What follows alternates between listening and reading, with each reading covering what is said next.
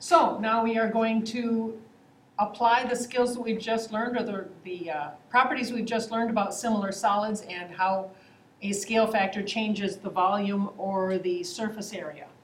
We're gonna start with a cone, drinking cup made in the shape of a right cone that has a height of five centimeters and a diameter of sixteen centimeters. What is the volume of a similar cup with a scale factor of three to one? So, we're talking about a cone like this, diameter of sixteen, a height of five, and how can we figure out the volume of a cup three times that size? I'm going to start with calculating the volume of this.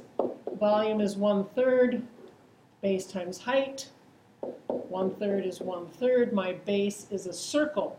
My radius from the center to the edge will be 8, half of the diameter. So my formula is pi r squared. My height is 5. I will fill in one-third pi, and the radius is 8 squared times 5.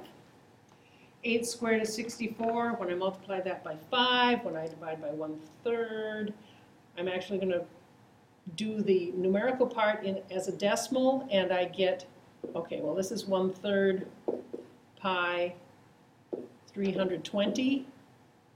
8 squared being 64 times 5 gives me 320.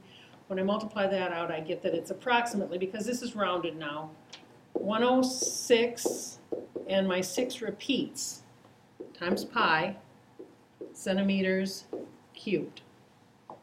Okay, that's the volume of the cup that I have the dimensions for. Now, I can go through the same process with a, with a diameter of 48, three times bigger, and the height of the cup would be three times taller, in other words, 15. But with my newfound skills, I can go directly to the volume number and apply my volume change factor and get an answer much more quickly.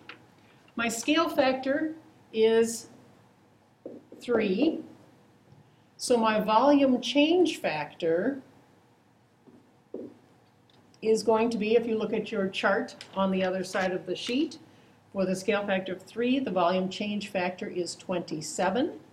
So I'm going to take that 106.6 repeating pi, multiply by 27,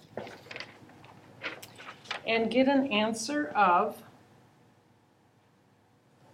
880 pi centimeters cubed. Much bigger, 27 times bigger. But there you go. I didn't have to go through the process of the one-third base height and all of that. It's kind of a shortcut, which is kind of cool.